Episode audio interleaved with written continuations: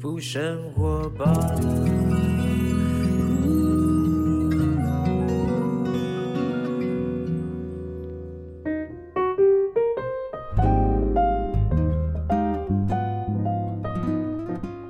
时间下午两点多，欢迎来到幸福生活吧，我是空中的 bartender 小马倪子君。今天厉害了，今天我觉得我特别开心，为什么呢？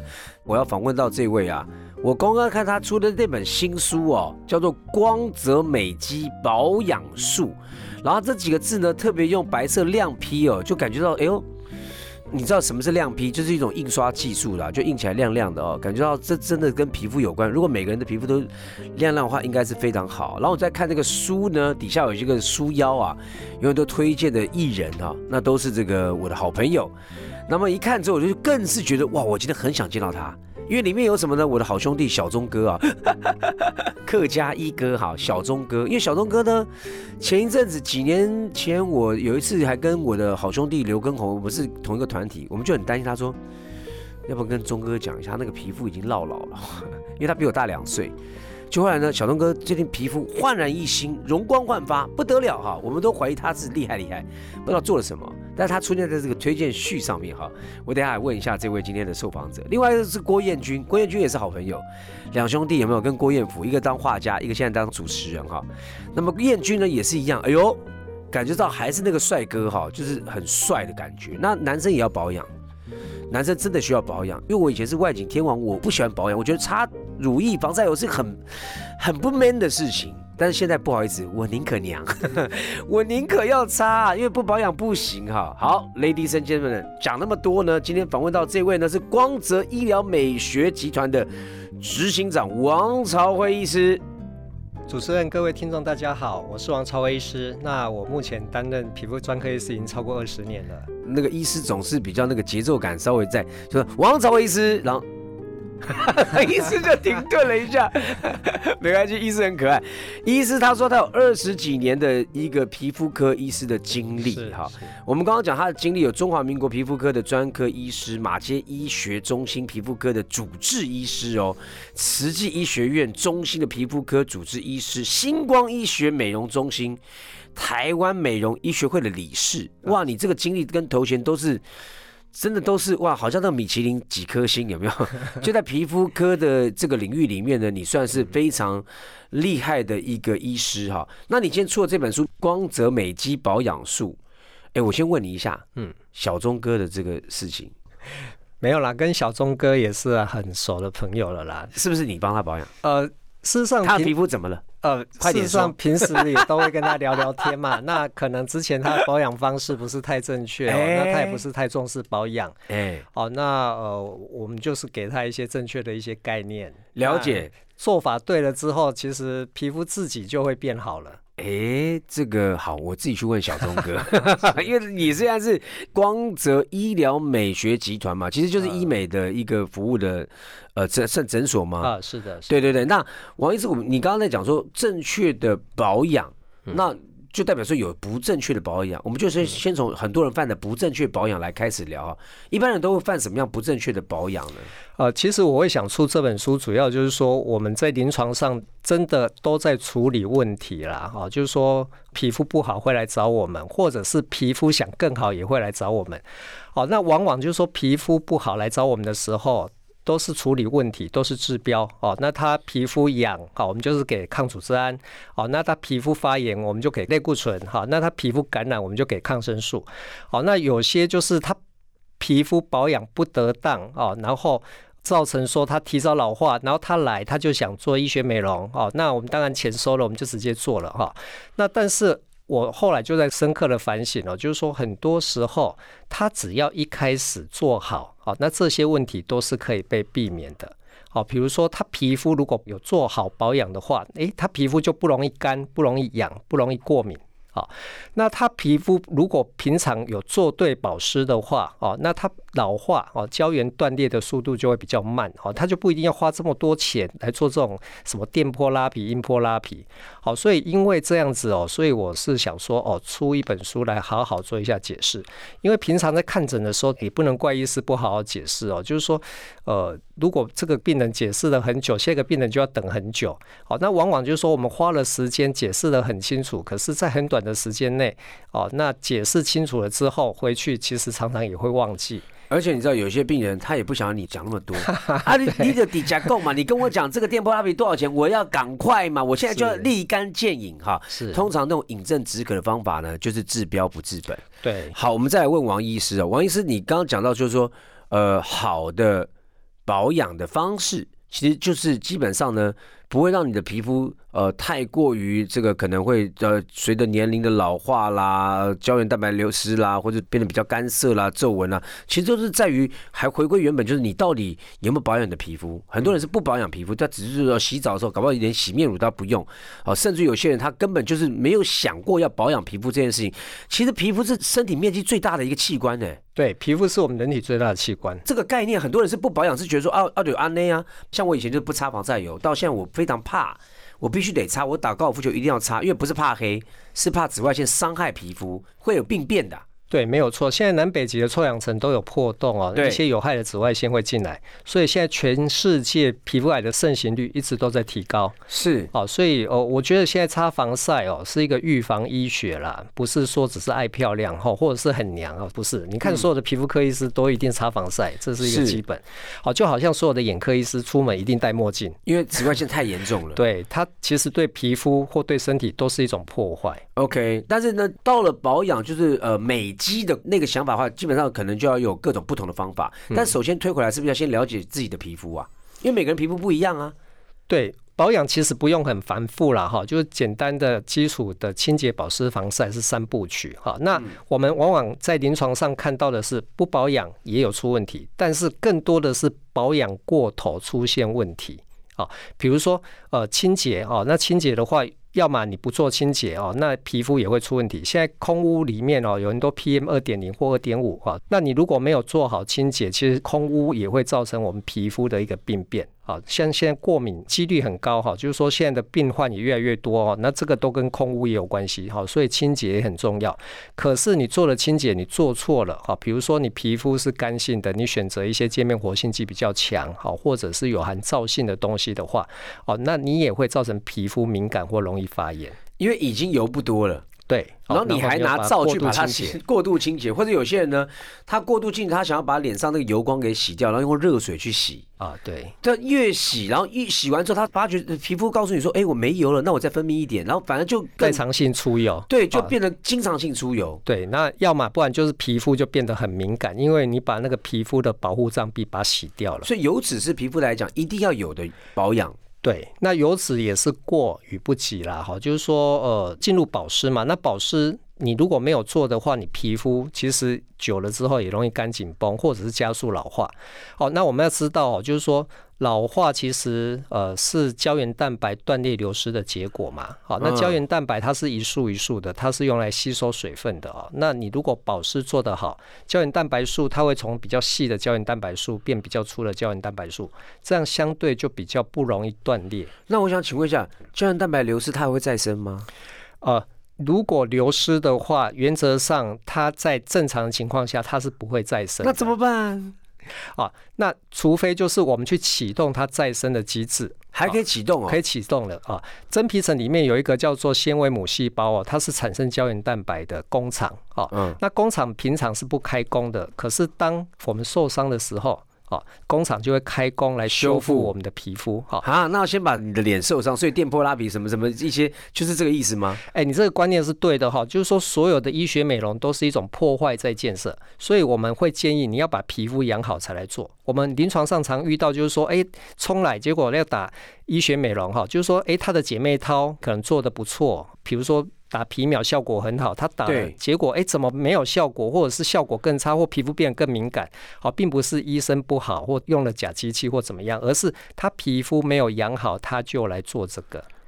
哦，我大概懂你的意思，就是你要去种田啊，你那个田都没有把它理好之后，你去种田，它种不出东西来啊。对，养皮肤这个概念是很重要，这本书也是在建立大家养皮肤的概念，因为你皮肤如果养好哦，你做医学美容是事半功倍。锦上添花哦，那你如果皮肤没有养好哦，医学美容是一种破坏在建设，有时候破坏下去，它不一定建设的起来。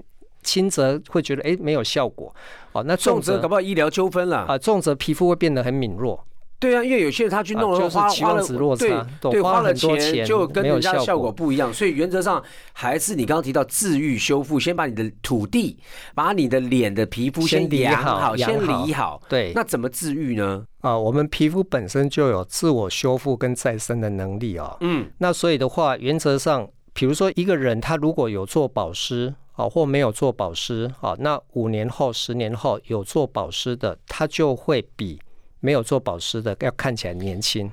因为它积沙成塔嘛，就是保湿一直保保保保保到后来，它就碎当当这样，是这个意思吗？因为我们刚刚有提到胶原蛋白素是用来吸水的哦，那你平常让它吸水分哦，你保湿做好，它胶原蛋白素比较膨大、比较强韧，它相对比较不容易断裂。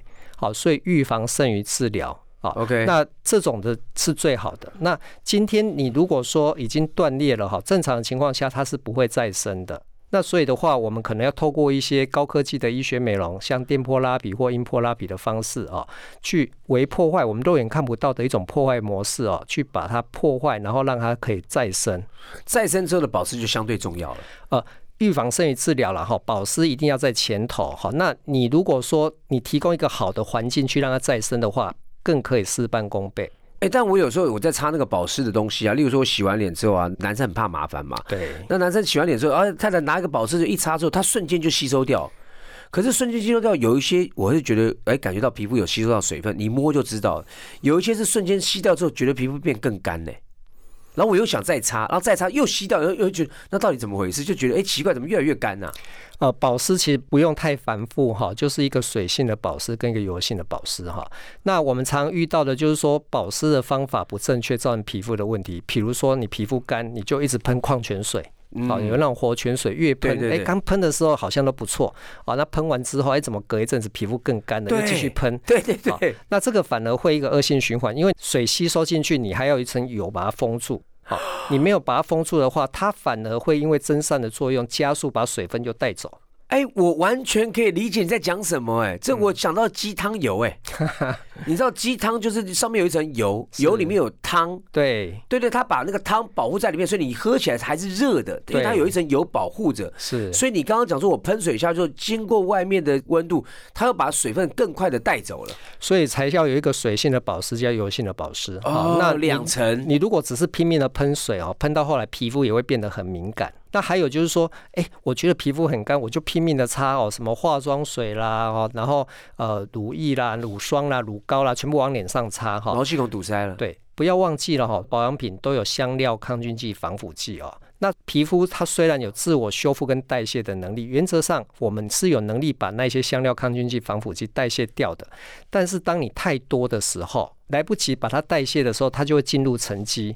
那沉积到一定的量，就会引发敏感，你皮肤就会变得很敏弱哦，就会变成像酒糟啦、异位性皮肤炎，都跟这个也是有一点关联的。所以我觉得要适量。对，没保养还好，结果保养了越保养越糟。哈，那什么叫适量哦？这个很抽象了。哈，那原则上你的保养品哦，如果没有超过三瓶的话，大部分的人的皮肤都是可以承受的。如果你的保养品超过五瓶以上哦，你的皮肤变敏感只是时间的问题。好，所以这个观念是蛮重要的。Oh my god！可是有些保养品是眼霜，它是另外的东西，那不算吧？眼睛的皮肤也是我们正常脸部皮肤的一部分嘛，哈，那只是它相对比较薄。啊，啊，那所以它的吸收比较好哈。那事实上，你如果用对保养品的话，事实上也不一定需要说有特别眼霜啦。哦，真的、哦，就整个脸就 OK 就对了。对，整个脸是可以擦的。那你如果说你要再强化一下，你再加一瓶眼霜，好，所以一般我们建议哦，就保湿的产品大概用三瓶好。那一瓶就是水性保湿，一瓶油性保湿，再多的一瓶就是功能性保湿。好，所谓的功能性保湿是什么？生长因子什么 EGF 什么那种东西啊、就是说，看你想美白啦，还是想淡斑呐，还是想胶原增生呐，还是要强化你的保湿。最后再敷那个，对，最后再补强这个就然后好。千万不要说我敷的多就代表保养多哦，啊不是这样的。不是平平光光往脸上擦。还有就是说，化妆水哈，它是用来二次清洁跟控油的，它并不是用来保湿的。哎，哇塞，这些观念真的太专业了。我刚刚这样子，我算不算也是有点专业，对不对？啊，你蛮专业的。我跟你讲，我不是专业，因为我是 久病成良医。因为我觉得皮肤真的是胶原蛋白流失干燥，我也去做过电波拉皮。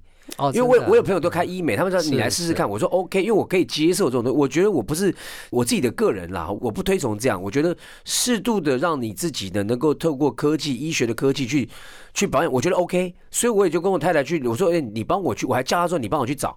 就弄完之后，我发觉，哎、我好像也不太会保养，然后我又发觉我不太了解自己的皮肤。我今天听你讲之后，我就更 get 到说，哦，原来是我还是有些方法是错的，因为我还是会有那种就是图多保养多的概念。然后每次都浪费很多，哎、我们买那个很贵，每每就贵耶，动不动就要再去买，因为我们会觉得想要多涂一点，尤其在睡觉的时候。嗯，那你觉得在保养品在上的，不管是男生或女生，你比较建议大家在什么时间是对我们大家最好的吸收，或是最好的时机？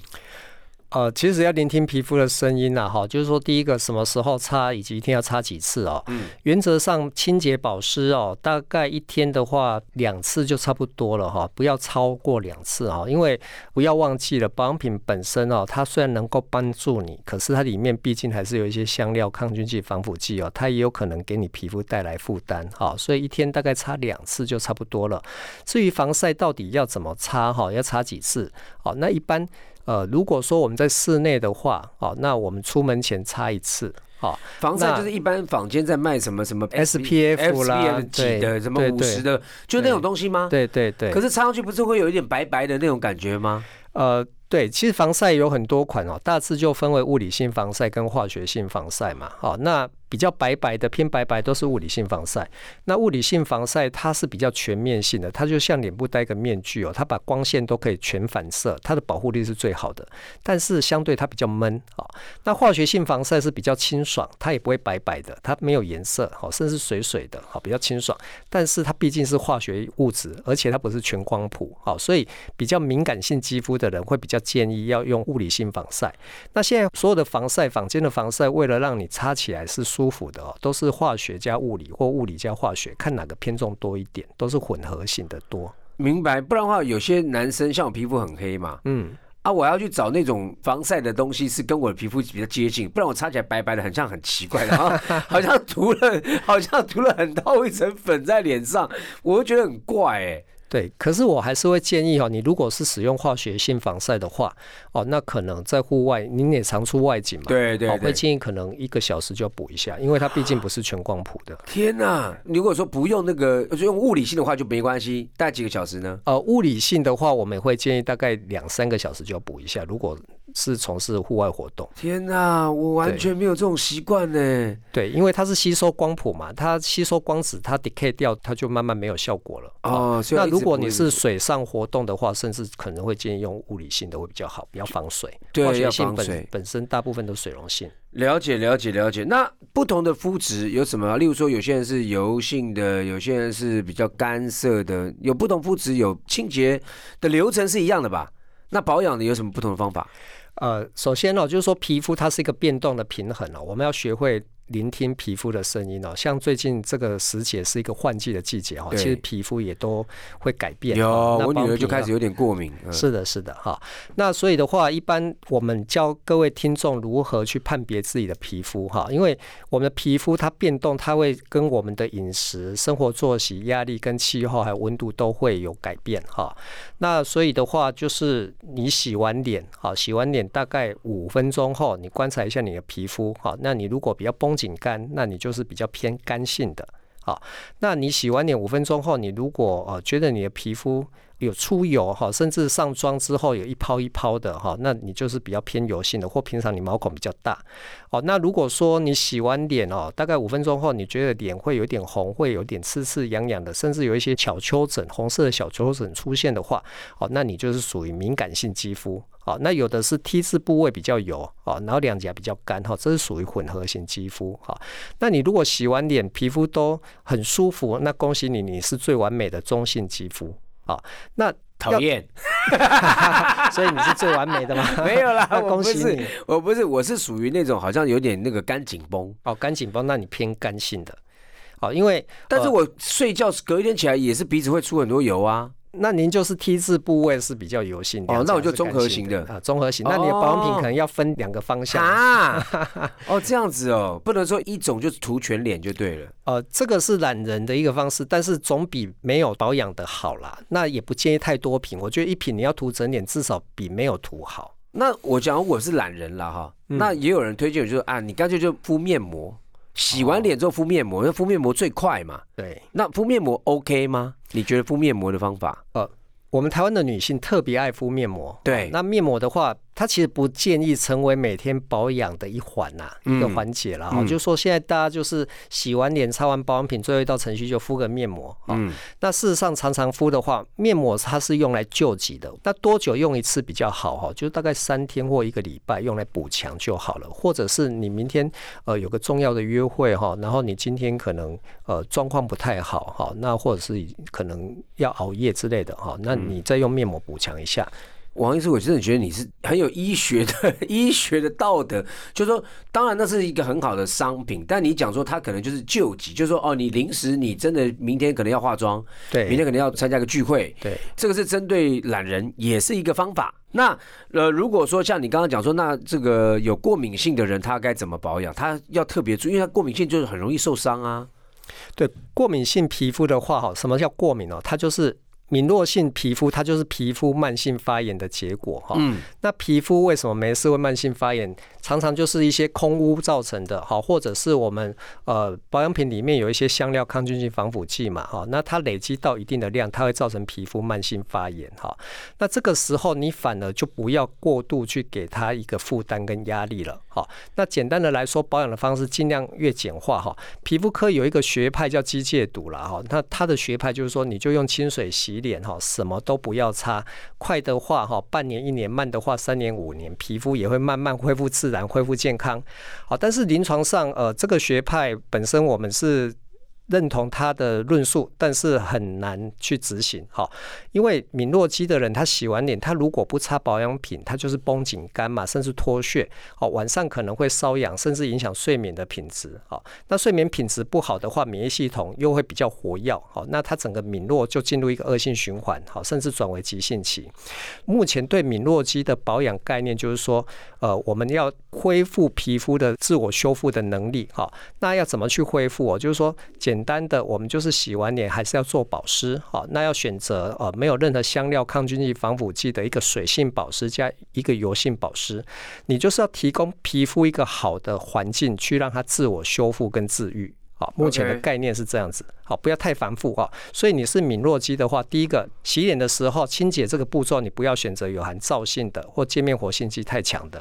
好，那就是一般的洗面乳，而且你在洗脸的方式的话，你要搓揉起泡，不要洗面乳直接往脸上抹。好，那再来你擦保湿的时候，你就是一个很简单的水性保湿，再加一个油性保湿，好，这样就好了。好，那最后防晒的话还是要做。好，那防晒要选择的是物理性防晒。好，那我想请问一下，你刚刚讲到防晒，因为防晒对于我们现在人在做保养皮肤来讲是一种新的认知，因为可能以前大家就擦水性、油性的保养，就除了大太阳会觉得说到户外我才要擦防晒，但因为现在时代不同，可能擦防晒是对于王医师来讲是一个很重要的保护的最末端，杜绝这个紫外线，杜绝这个光害哈。那真的每一天，我如果说天气今天很阴暗，没有什么大太阳，或者我今天没有要特别出门，我在室内也要防晒嘛？呃，这个常常是被忽略掉的哈，就是说啊，今天天气好舒爽哦，是一对啊天哦，那我就防晒不要擦了哈。那事实上，紫外线它会穿透云层下来，好，所以不论是晴雨都要擦哈。那还有就是说会被忽略，就是说，哎，我都是在室内工作啊，那我是不是可以不用擦防晒？好，那事实上我们的一些灯，好灯具里面哦，它也都是会有一些光谱，好，那它有紫外线那个区块。天哪！所以防晒最好是去夜店上班了，这样没有灯，没有啊，就是基本上要擦防晒要变成一个习惯。对，要养成习惯哈，它是保养里面很关键的一环。好，那只擦脸吗？还是全身都要 擦防晒？呃，其实我们大部分暴露出来的就是脸部嘛。好，那你如果说从事户外的话，可能就是手啦，哦，手臂呀、擦一下脚擦一下。女生的那个关节的地方，有没有膝盖啦、哪里呀、有时候真的你就穿个短裙，然后你的膝盖没有去保养，它就是晒可能晒。黑了哈。对对对对对，这些就是王医师特别来跟大家说的，我觉得大家可以听一听，去考虑一下，看看你现在桌上的这些化妆品当中有哪些是不必要的，哪些过多的，可以做一下一些筛选，然后也可以看看王医师的书啊。好，我们今天就不多提这些什么抗痘啦，这些可能从书里面你都有做介绍嘛，粉刺啦该怎么去做哈，你们可以去呃各大书局去看哦。光泽美肌保养术啊，就有一个那个王朝辉医师啊，这个医师呢帅帅就在那边了，你去买他的书里面都有解答。但是我要提到就是说，吃跟皮肤也有相对的关系。对，皮肤是身体的窗户啦，哈，就是说，呃，它会呈现你体内的状态啊。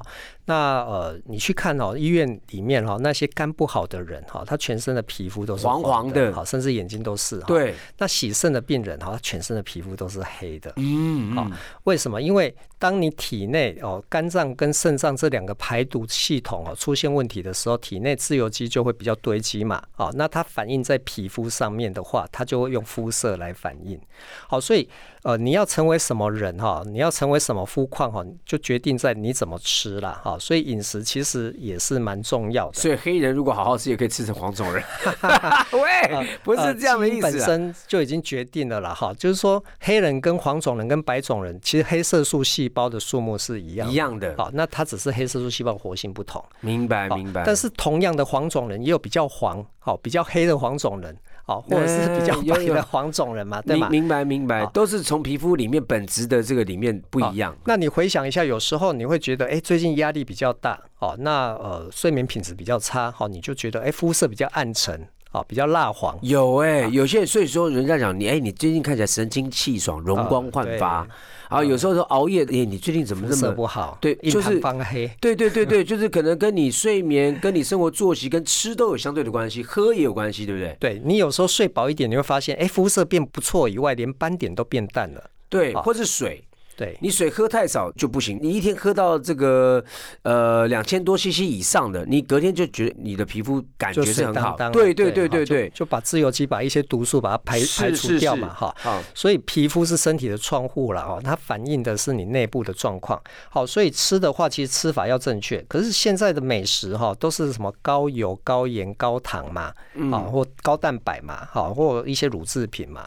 好，那这一些其实这些美食哈，都相对不是那么健康。好吃的东西不健康，好，健康的东西不好吃。就等于是我们去作秀，有没有？我们去以前去演出啊，好看的作秀的衣服都不好穿，就觉得天哪，走路都难走哈。嗯 但是呢，就是这样哈。所以那哪些是 NG 食物是不建议大家吃？如果你想要对皮肤好一点的话，呃，比较伤皮肤的大概就是高糖、高盐、高油啦，哈。那有一些乳制品，因为现在很多乳制品都是有一些动物性荷尔蒙嘛。因为像你乳牛，你要让它产乳哈，它不哺乳的期间，你要让它产乳哈，那你还是要打一些一些激素嘛，打一些荷尔蒙嘛，哈。所以一些乳制品其实呃对皮肤也是相对会比较有一些损耗嘛。啊，那还有抽烟跟喝酒，其实最伤皮肤的。哦，好那要怎么样去哦？你说这些东西都是美食，都不吃，好像人生也少了很多的乐趣嘛，哈、那所以要均衡啊，哈，就是说你还是要适度的服用一些植化素啦、纤维素哈，那这一些对呃身体才是真的有帮忙的。那吃呢？吃什么有直接推荐的？例如说水果或者哪些东西一吃就就觉得，哎、这是真的对皮肤很好。有些人是吃什么胶原蛋白那种什么果冻还是什么，我不知道。就是他们说，哎、这个东西很不好。有些人吃鱼皮，有些人吃什么的，呃，这个胶原蛋白很多，猪脚，这是真的吗？哎、我们可以来聊一下胶原蛋白哦，很多人都会额外去补充胶原蛋白，对对对对那从食物甚至有吃胶囊的哈，对，那事实上吃胶原蛋白到底有没有效哈？它既有效也没效。哈，是一个骗局。简单的来说哈，我们吃胶原蛋白是补充原料，可是你工厂没有开工的话，好，你补充那些原料本身帮忙是有限的。好，所以像什么时候补充哦？像呃，我们以前哈，要是手术在医院手术哈，老奶奶都会说啊，你要多喝深海鱼汤，好那可以对对对伤口好快一点。对对对啊，，这是有智慧，这是对的，因为我们手术的过程中，组织要修复嘛，工厂会被启动，会开工嘛，这时候会需要很多的原料。好，那你平常哎都好好的时候，你去吃的时候有没有帮忙？哦，事上帮忙有限呐，因为你吃的那些猪啊、鱼啊、羊啊、哈鸡啊的胶原蛋白不是你的胶原蛋白，好，它吃进去，它要经过吸收，好，吸收也不会全然吸收，好，那它还有一个转化的过程，它只是原料，好，那它储存进去那个原料的时候，工厂没有开工，它时间到，它就是会代谢掉了。我问一下，那怎么让它工厂开工可以吃这个东西之后可以补充进去？什么意思？让让工厂开工？呃，今天你如果有做医学美容哈，比如说打电波拉皮或音波拉皮的时候，啊，这个时候它工厂是强迫它开工，因为有点破坏，对，有破坏哈，或打一些童颜针什么的哦，那它进行破坏的时候，你这时候吃胶原蛋白可以事半功倍哦。好，我懂了。打完电波拉皮，赶快去吃猪脚，赶快去吃鱼皮。对对对对对，这个时候会有，这个时候就有帮助。哎，我觉得这个概念很好，不是你平常时候工厂没开工，你放一堆原物料进去，它就没开工嘛。对，囤积在那边，它就没有意义了哈。对，也浪费。平常要吃什么？要吃植化素跟纤维素啊，它是预防你胶原蛋白断裂流失，还要做好保湿跟保植化素、纤维素从哪里可以摄取到？就一些蔬菜水果。呃，蔬菜比水果重要。好，蔬菜的话，它的植化素更多元哦，像它有一些类黄酮啦。贝塔胡萝卜素啦、多酚类啦、叶绿素啦，这一些都是不错的。那我们的野菜大丈夫厉害了，没有啦，因为里面很多的植化素。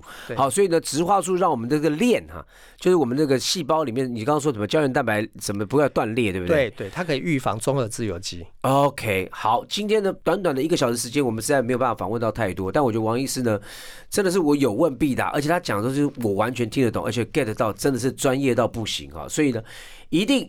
你不只是不是要看他那个光泽美肌保养术，他的推荐人小钟哥跟郭彦军，你看看他们就知道了。你们去找王医师吧，我待会都要去找王医师了哈。好了，再次谢谢王医师到我们节目当中，谢谢你，谢谢谢谢小马哥，好，我们下周见喽，拜拜。